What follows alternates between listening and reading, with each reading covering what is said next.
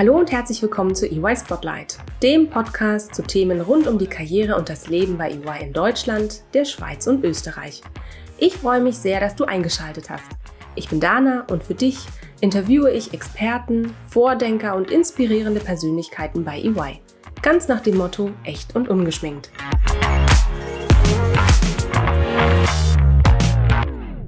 Hallo und herzlich willkommen zu einer neuen Folge EY Spotlight. Aller Anfang ist schwer. Ob man als Kind erstmals Fahrrad fährt, ob man eine neue Sprache lernt oder ein Instrument zu spielen beginnt. Ebenso verhält es sich, wenn man mit einem neuen Unternehmen an den Start geht.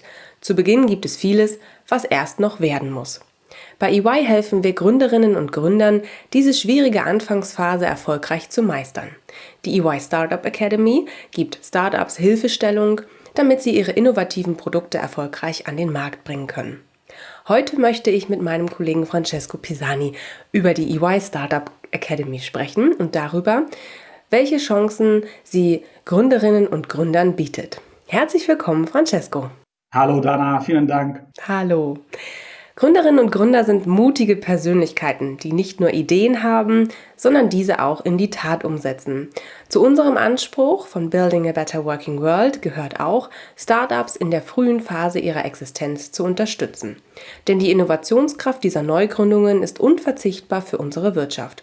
Und so ist die Starthilfe für Startups eine Investition in die Zukunft, die uns am Herzen liegt.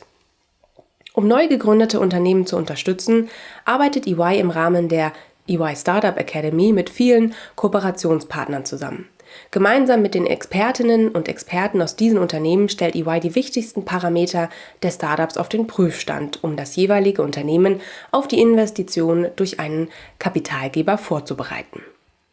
Francesco, ich freue mich, dass du uns heute ein bisschen über die EY Startup Academy erzählen wirst und natürlich auch, äh, wenn du ja, mehr von dir berichtest. Bitte stell dich doch daher unseren Zuhörern kurz vor.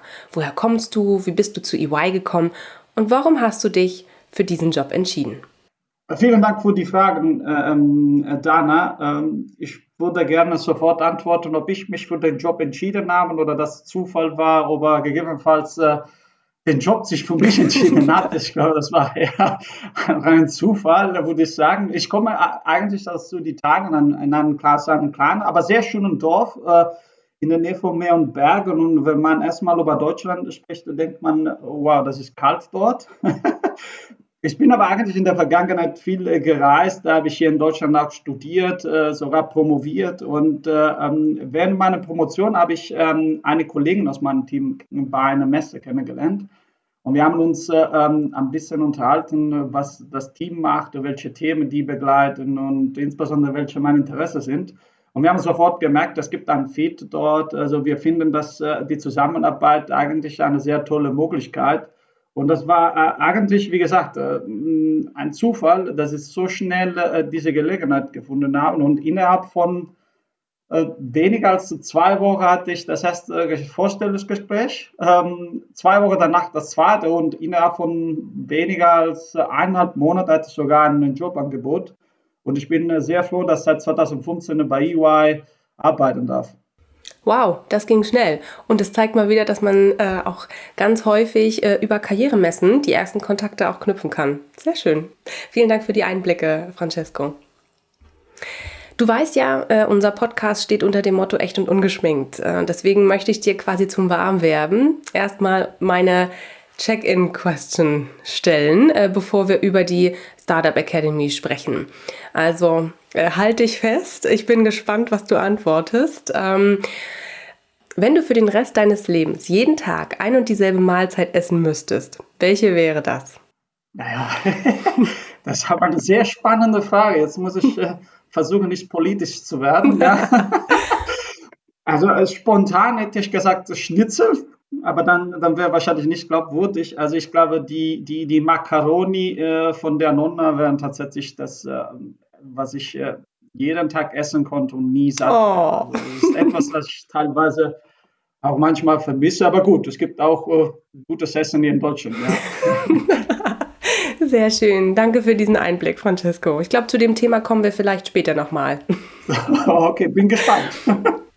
Francesco, ähm, kommen wir jetzt mal äh, zu unserem eigentlichen Thema, zur EY Startup Academy. Ähm, erstmal auch zu dir, zu dem, was du auch schon gesagt hast, wie du dich vorgestellt hast. Ähm, ich weiß, auf deiner Visitenkarte steht Manager Strategy and Transactions. Ähm, wo arbeitest du? Was genau sind deine Aufgaben aktuell? Wo arbeite ich und wofür stehe ich, ist äh, eigentlich äh, sehr spannend, weil offiziell arbeite ich in, in, innerhalb von EY Partnern in der Strategy und Transaction Abteilung bei EY. Also was wir normalerweise machen, wir unterstützen große Kunden bei Transformationsprojekten, war bei strategischen Projekten und selbst bei einem Kauf und Integration eines äh, Unternehmens. Ähm, aber tatsächlich, wir machen viel mehr. Wir sind äh, insbesondere in der Startup-Szene sehr engagiert. Wir arbeiten sehr gerne mit äh, Fintechs, also Startups aus der Finanzbranche, genauso wie mit Investoren und gegebenenfalls auch mit Großunternehmen, die in dem Bereich aktiv sein möchten. Und dort äh, begleiten wir tatsächlich die Entwicklung von diesen Startups, also von Anfang an bis zu, äh, bis zu Ende, from idea to exit, sagen wir. Und äh, muss ich sagen, das macht unendlich viel Spaß, äh, kostet einige Zeit, ja, natürlich, aber das ist auch motivierend. Also von daher bin ich sehr zufrieden. Dankeschön. Du hast auch vorhin erwähnt, seit 2015 bist du jetzt bei EY, also seit sechs Jahren. Ähm, welche Entwicklung hat denn EY in dieser Zeit im Bereich Startup Academy gemacht aus deiner Sicht? Was hat sich seit deinem Einstieg verändert? Oh, sechs Jahre schon vorher. Also wenn ich darüber nachdenke, ein bisschen. Ja, die Zeit vergeht wie im Flug. ja, genau, in der Tat. Und äh, man merkt das auch, wenn man vor dem Spiegel steht und die Jahre nie mal grauer werden. Aber grau auch heißt auch wahrscheinlich ein bisschen weiser zu werden, vielleicht, zumindest hoffe ich das. Und in der Tat sind wir aber, ich muss sagen, ein bisschen anders äh, äh, geworden. Also die, die Szene grundsätzlich hat sich sehr stark äh, weiterentwickelt. Äh, in Deutschland haben wir fast einen Boom erlebt äh, in den letzten Jahren von Investitionen, von neuen Startups, äh, von insbesondere Parteien, die sich für das Thema interessieren. Ich selber muss sagen, von Tag 1 bin ich in der Szene für EY und insbesondere ähm, danach auch mit der EY Startup Academy engagiert. Und äh, wir haben gemerkt, tatsächlich die Geschwindigkeit äh, von äh, der Entwicklung von äh, Themen ist komplett anders als vorher.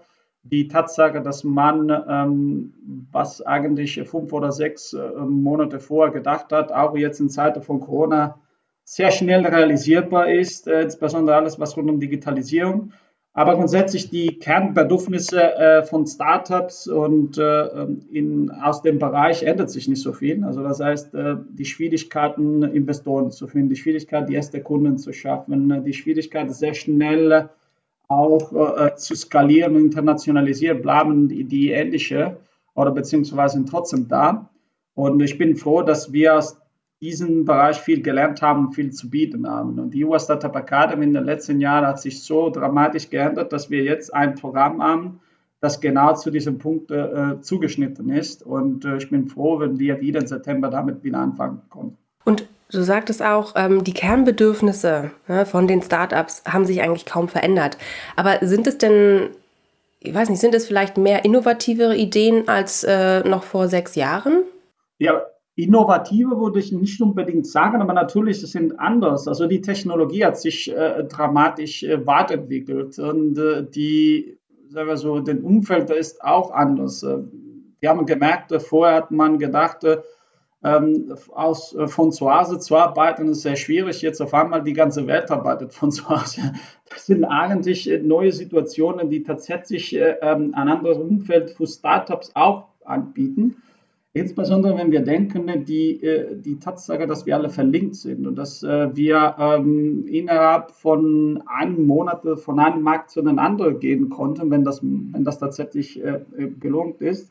Und ich möchte damit nur ein Beispiel erwähnen. Ähm, wir nennen immer diese, diese Statistiken. Also als die, die Auto, also als das Auto entwickelt wurde, hat 26, 62 Jahre gedauert, bis die ersten 50 Millionen Nutzer erreicht wurden.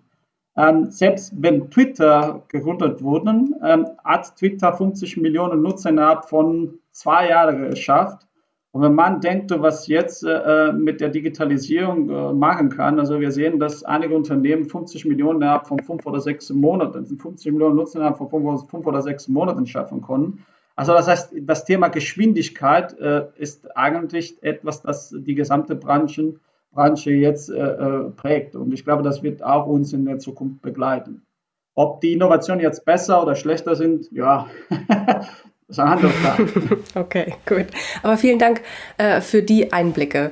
Ähm, du sag mal, und gab es denn eigentlich äh, in den sechs Jahren jetzt deiner Karriere bei EY äh, Begegnungen oder Ereignisse oder Projekte, die dir in, in besonderer Erinnerung geblieben sind? Also, ja, ich würde sagen, wenn ich das sagen darf, eine Menge. Sehr schön. Das ist und, immer gut. Und, und, und, und, und nicht alle unbedingt mit, der, äh, mit dem Thema Startups äh, verbunden äh, sind. Äh, ich erinnere mich insbesondere an Projekte, wo wir ganz am Anfang in einem Due Diligence involviert waren. Also das heißt, ein Projekt, wo wir ein Unternehmen ähm, untersucht haben, weil ähm, äh, sie eigentlich von einem anderen Unternehmen gekauft sein sollte. Und äh, ich erinnere mich, heute noch und ich lache darüber, waren äh, ein Praktikant und ich in dem Projekt involviert.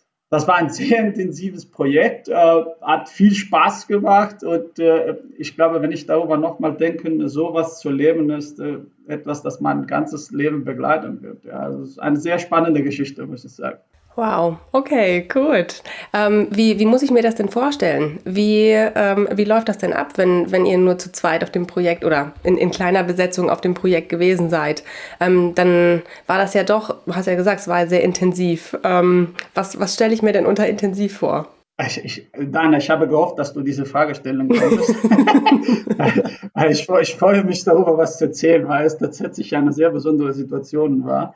Also das heißt, das Projekt ist äh, ungefähr ähm, äh, sieben oder acht Wochen damals äh, gedauert. Und äh, ich erinnere mich immer an ein paar, äh, ein paar Punkte. Also der, der, Praktikant war ein Student damals äh, und er hat dann eine, eine besondere äh, sagen wir so, äh, Passion wurde so, oder beziehungsweise er, er mochte sehr gerne Fußball zu schauen und insbesondere ein Fußballspieler. Ja? Und ich erzähle ein bisschen mehr dazu. Wir haben von morgen bis abends gearbeitet und äh, man hat gemerkt, wenn Richtung 6 oder 7 Uhr war, ähm, natürlich, wenn man so viel arbeitet, ist man müde. Und dann kam von mir immer der Vorschlag, ähm, möchten wir etwas Essen bestellen. Okay, ja. und, und, und, und, das war immer so, ja, also, und, und, der, der, Praktikant hat immer gesagt, ja, sehr gerne, und, aber er hat nie gefragt, was wir bestellen sollten, weil bei Tag 1 habe ich, äh, und das auch vielleicht die Verbindung zu meiner Antwort von vorher, an Tag 1 habe ich angeführt, dass wir Macaroni al Forno essen mhm. werden. Und er hat auch, sie auch so gemocht, dass wir, und da bitte nicht überraschend sein, dass wir sogar für drei Wochen lang Macaroni al Forno gegessen haben. Oh mein Gott. Also, okay. Wochenlang jeden Abend Macaroni al Forno. Und äh, ja gut, ich möchte nicht jetzt dazu was ergänzen, ob wir dick oder ein bisschen dicker geworden sind. Das, das ist etwas, das off the record wir wahrscheinlich nehmen konnten. Aber das war super spannend, weil das sind auch diese Momente, die für uns sehr besonders waren. Wir haben diese Macaroni Forno bestellt, haben wir uns ein bisschen Zeit äh, äh für uns selbst genommen, haben ein bisschen geredet, aber dann kam der, der, der Highlight, also beziehungsweise das, äh, das, das Spannende bei jedem Tag. Der Praktikant saß vor, vor, vor seinem PC, er hat Videos von Balotelli. Balotelli ist ein äh, Fußballspieler aus Italien, der aber eigentlich super bekannt für seine verrückte äh, Abenteuer ist. Und der saß mit seinem Macaroni al Forno vor dem PC, mindestens für 30 Minuten lächelnd. Und ich auf der anderen Seite, der nur äh, gelacht haben, indem ich ihn gesehen habe. Ja. das war tatsächlich, wie gesagt, das war sehr anstrengend, äh, viel Arbeit. Wir haben auch einen super Job gemacht. Das haben wir nicht selbst bestätigt, sondern das haben die Kollegen und auch der Kunde gesagt. Aber es sind auch solche Sachen, die dann ähm, in der Zeit planen. Ja. Und wenn du rückblickend denkst, ja, Arbeit, ähm, viel zu tun, anstrengend, herausfordernd, ja, das ist alles dazu, aber auch die Tatsache, was erlebst du im Team, mit welchen Leuten arbeitest du, was, was geht darüber hinaus. Und ähm, ich glaube, von den Erfahrungen habe ich viele gemacht und dies ist eins, dieses eins von denen, die ich nie vergessen werde. Aber das ist doch schön. Kannst du vielleicht ganz kurz einordnen, war das eher so am Anfang äh, deiner Zeit bei EY oder ist es ähm, schon jetzt in der, in der jüngsten ja, ja. Vergangenheit gewesen? Nein, nein, nein, nein, nein, das war schon am Anfang äh, und seitdem, es gibt auch viele weitere Erfahrungen, die ich gesammelt habe. Aber es ist ja, es ist ja auch verrückt. Also wenn, wenn ein Ereignis ähm, so lange auch in deinem Kopf bleibt, dann hat es dich ja auch wirklich geprägt. Und ich finde, es ist eine sehr schöne, besondere Erinnerung. Und ähm, äh, zeigt, äh, dass ihr einen, einen echten Teamzusammenhalt äh, dann auch auf dem Projekt hattet. Toll. In der Tat, jetzt wäre schon aber zu wissen, was der Praktikant sich noch davon Ja, stimmt. Äh, seine Perspektive müssten wir dann auch nochmal mit einfangen. Okay. Äh, prima. Danke dir, Francesco. Ähm, du hast vorhin erzählt, ähm, du wartest gespannt auf den September, wenn es wieder losgeht. Ähm, erzähl mal ein bisschen mehr über die EY Startup Academy. Was muss ich mir darunter denn vorstellen? Ähm, ist die Teilnahme äh, kostenlos? Ähm, wie, ja, wie kann man sich darauf bewerben? Wie lange dauert das? Ähm, erzähl mal ein bisschen dazu. Sehr gerne. Und äh, Dana, vielen Dank auch, dass du die Frage stellst. die EY Startup Academy ist ein Programm, das wir wir seit sechs Jahren anbieten. Ähm, es ist eine Initiative von EY, das das Ziel hat, Startups in der Vorphase zu unterstützen. Äh, Startups können sich bei uns äh, zwischen Juni und äh, Ende August bewerben. Also alle Startups, die Interesse hätten, von uns unterstützt zu werden, insbesondere zum Thema Investor Readiness oder beziehungsweise wie man für Investoren, für die Gespräche mit Investoren sich vorbereiten sollte. Das Programm per se äh, sind sechs äh, sehr anspruchsvolle Wochen für äh, uns und die Startups auch, weil im Rahmen von diesen sechs Wochen haben wir ungefähr 35 Workshops, die wir anbieten. Und wenn ich Workshops äh, äh, sage, sage ich nicht einfach Vorlesungen, äh, weil das bringt kein Mensch, wenn wir einfach was auf Folie haben und das erzählen, sondern tatsächlich gehen wir gemeinsam äh, mit den Startups in eine Reise, in der wir den Geschäftsmodell uns anschauen, den äh, Financials, also beziehungsweise die Finanzen von denen uns anschauen, wir Tipps und Tricks sagen und erwähnen, wie sie sich in, dem, in diesem Umfeld äh, verbessern konnten oder was die tun konnten, um schneller nach vorne zu kommen. Und das Tolle ist auch, dass wir das nicht selbst oder allein das anbieten, sondern wir haben auch viele weitere Parteien, die uns dort unterstützen, also externe Partei, was wir normalerweise ähm, als äh, Supporter nennen, also das heißt äh, ähm, Investoren, äh, Business Angels, äh, Großunternehmen, äh, genauso wie Innovationszentren und auch Verbänden, Startup-Verbänden. Und äh, das Tolle ist, dass innerhalb von diesen sechs Wochen wir so intensiv mit den Startups arbeiten, dass manchmal fragt sich der Partner Francesco, arbeitest du noch bei You oder bist du irgendwo anders eingestiegen? Also das heißt, wir wollen wirklich als ein Teil des Teams und äh, vielleicht nur als Zahl zu nennen äh, zusätzlich, wir haben mehr als 70 Kollegen, die in diesem Programm jedes Jahr involviert sind. Also es ist ein massives Engagement von mhm. Und es geht äh, wirklich in Fleisch und Blut über dann, ja? Ja, ja, in der Tat, in der Tat. Also alles, was wir tun, ist ein bisschen mehr als nur einfach Arbeit. Sagen wir ja, so. okay. Sage mal, welche Voraussetzungen muss ein Startup denn erfüllen, um von der Academy, ähm, ja, also um bei der Academy dabei sein zu können und auch ähm, ja, vorbereitet zu werden auf die Existenz eines erfolgreichen Unternehmens?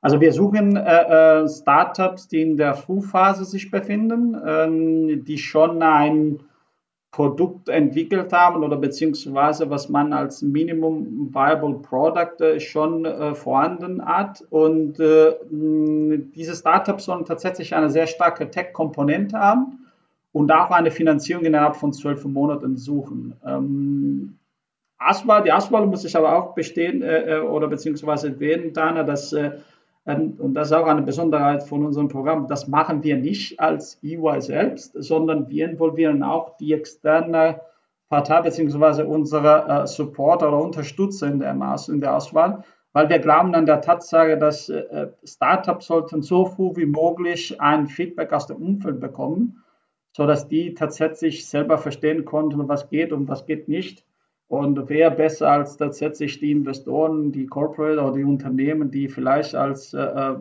vielleicht man sowieso danach treffen wollte. Also von daher in dem Fall, Startups sollen sich so vorstellen, alles, was wir tun, ist ein bisschen ähm, mehr als nur Unterstützung, sondern wir möchten das gemeinsam in dem Ökosystem machen und diese Startups so früh wie möglich äh, zum Erfolg bringen.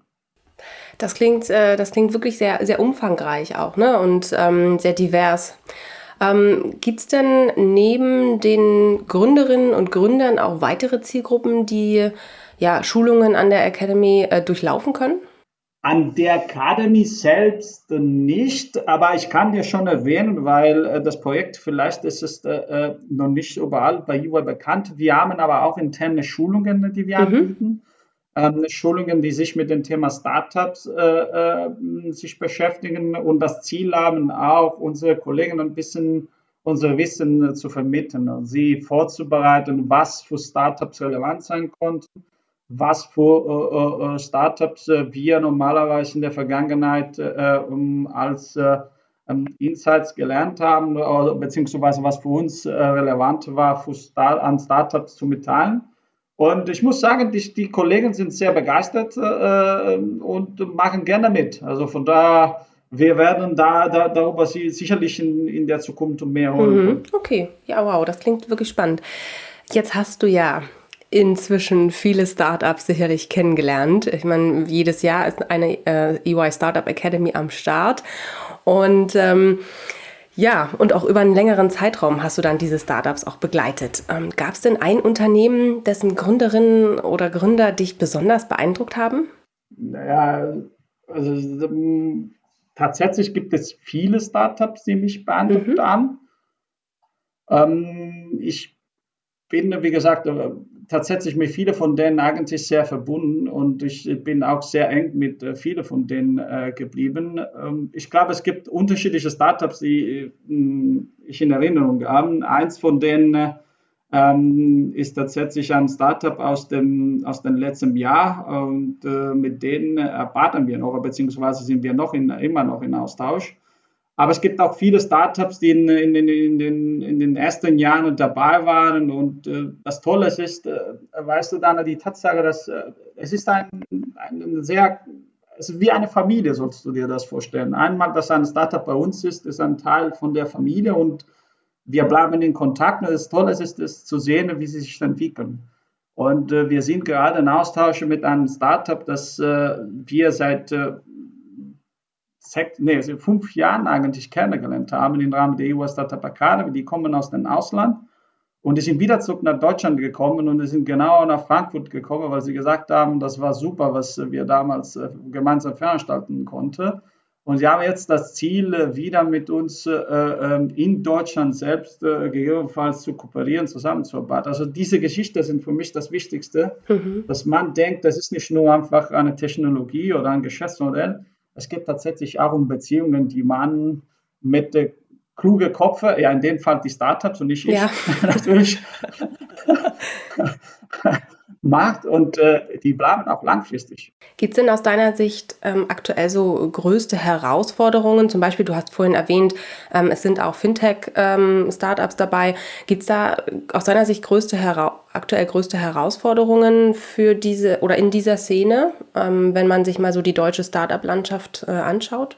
Also ich muss sagen, äh, wir haben äh, in der Vergangenheit, beziehungsweise die Szene in der Vergangenheit hat sich sehr gut entwickelt. Ähm, insbesondere in der Frühphase gibt es äh, genug Angebote, genug Gelegenheiten für Startups, um tatsächlich die von einer Idee zu einem Geschäft zu kommen. Aber wenn es insbesondere geht um Internationalisierung oder wenn es geht, um außerhalb von Deutschland zu wachsen. Äh, ich glaube, dort gibt es sicherlich Potenzial. Ich muss aber auch sagen, äh, dort die Politik konnte auch viel mehr machen, insbesondere wenn man denkt, äh, wie Startups im Ausland, insbesondere in Asien, gefordert werden und wie wichtig dort das Thema ist und mit welcher Macht sie in der Welt äh, tatsächlich gepusht werden, beziehungsweise ähm, in, in, gebracht werden müssen, wir müssen auch verstehen, dass früher oder später, das geht mehr als nur ein paar Jungs in einer Garage. Ähm, es geht tatsächlich auch zu verstehen, dass aus einem Startup sind die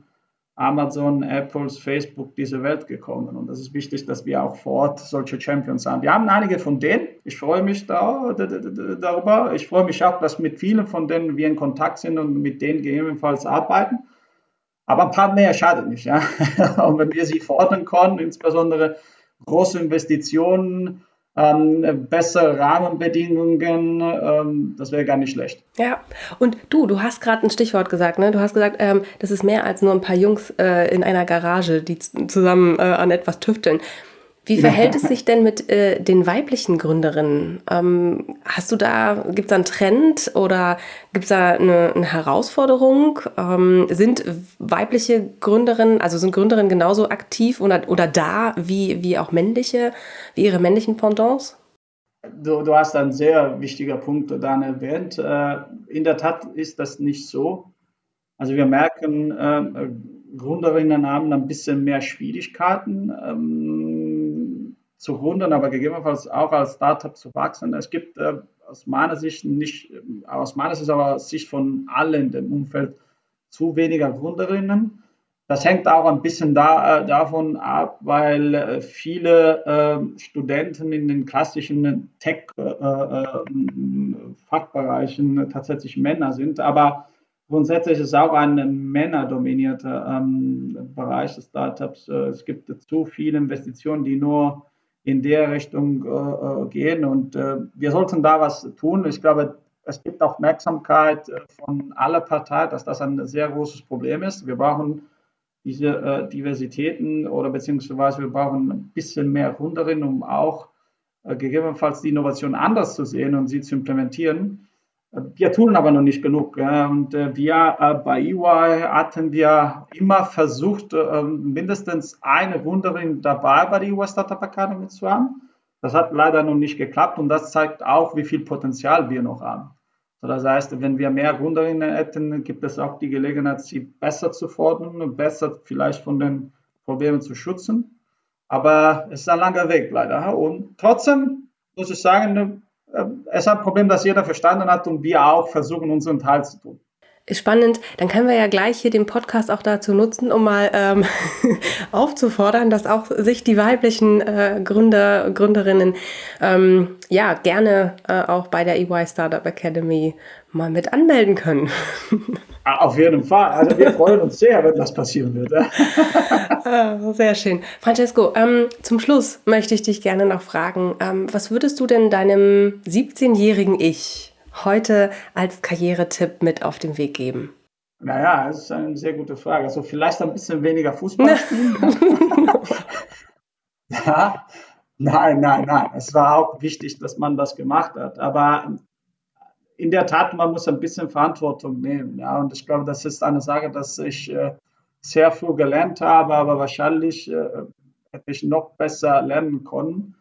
Wir leben in einer Zeit, wo viele Gelegenheit gibt, aber auch viele Herausforderungen. Und wenn, wir, wenn ich denke an den 17-Jährigen von heute, die wahrscheinlich von zu Hause das ganze Jahr vor einem Computer sitzen, um zu lernen oder gegebenenfalls äh, einzige Gelegenheit haben, wo sie sich mit anderen austauschen, äh, einfach die sozialen Medien sind oder irgendwelche weitere digitale Kanäle, denke ich auch, die haben schon einiges verpasst. Und äh, trotzdem sollte man nicht die, die, sagen wir so, die Idee haben, dass äh, nur deswegen das Leben in der Zukunft denen was wieder zurückgeben wird, sondern eigentlich die Herausforderungen werden immer größer Technologie spielt da eine Rolle, ähm, die Geschwindigkeit, wie diese Technologie entwickelt werden und wie die Arbeitsumfeld oder wie die soziale Kontakt sich ändern, spielt auch dort eine Rolle. Also von daher, ich würde gerne auf meine 70er-jährige Ich ähm, an der Stelle sagen, ähm, versucht ein bisschen mehr Verantwortung zu nehmen, versucht ein bisschen mehr Entrepreneurship, Entrepreneur zu sein, also ein bisschen diese Unternehmertum-Spirits, das man haben. Also manchmal einige Risiken zu nehmen, aber trotzdem hart zu arbeiten, um große Ziele vielleicht zu schaffen. Und auch wenn die nicht groß sind, äh, dass die groß genug für dich sind, um zufrieden zu sein.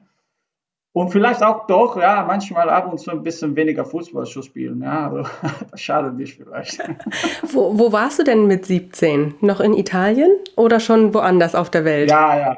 Ich war, ja, wobei ich, ich bin zwischendurch natürlich viel gereist, ähm, aber um die Zeit war ich noch in, in Italien, das ist ein schönes Dorf in Kalabrien.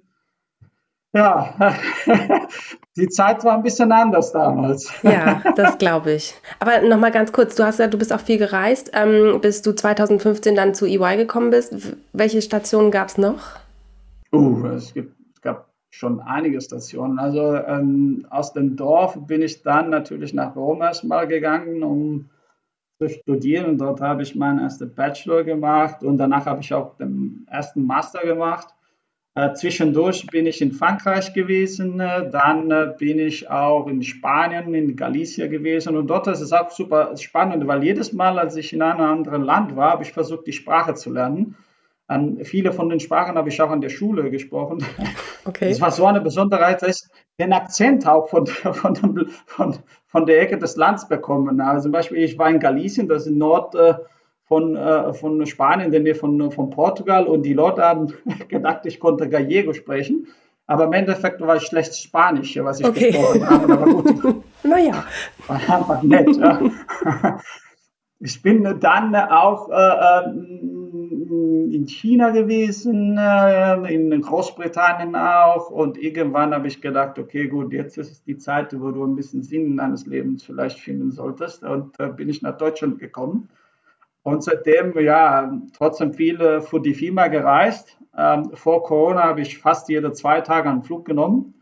Ähm, heutzutage, Gott sei Dank, äh, bleibe ein bisschen mehr und länger zu Hause, auch ein bisschen mit der Familie. Und das finde ich nicht unbedingt schlecht, aber trotzdem, ja, also waren viele Stationen in der Vergangenheit, ja. viele, viele spannende Sachen. Ach, dann bin ich ja mal gespannt, was noch folgt. Ich auch. Ich ja, auch. also vieles hast du ja schon gesehen. Prima. Vielen lieben Dank, Francesco, dass du dir die Zeit genommen hast, heute mein Gast zu sein. Ich danke dir für die interessanten, inspirierenden Einblicke in deine Arbeit, äh, für die Einblicke in deine Essgewohnheiten und in deine Reisegewohnheiten ähm, und vor allen Dingen auch ähm, über all die Informationen, die du uns ähm, zur EY Startup Academy auch hier mitgegeben hast. Ich wünsche dir, äh, dass du auch weiterhin viele Startups mit spannenden, innovativen Ideen begleiten kannst. Vielen Dank. Das wünsche ich mir auch. Sehr gut. Dann sind wir uns doch einig. Perfekt. Francesco, vielen lieben Dank. Mach's gut. Bis zum nächsten Mal. Danke. Bis demnächst. Ciao. Tschüss. Das war die neueste Folge von EY Spotlight. Vielen Dank, dass du zugehört hast. Du möchtest noch mehr über die EY-Welt erfahren und spannende Geschichten unserer EY-Kolleginnen und Kollegen lesen? Dann schau mal auf unserem Karriereblog vorbei und hole dir wertvolle Insights. Den Link dazu findest du in den Show Notes. Bis zur nächsten Folge von EY Spotlight.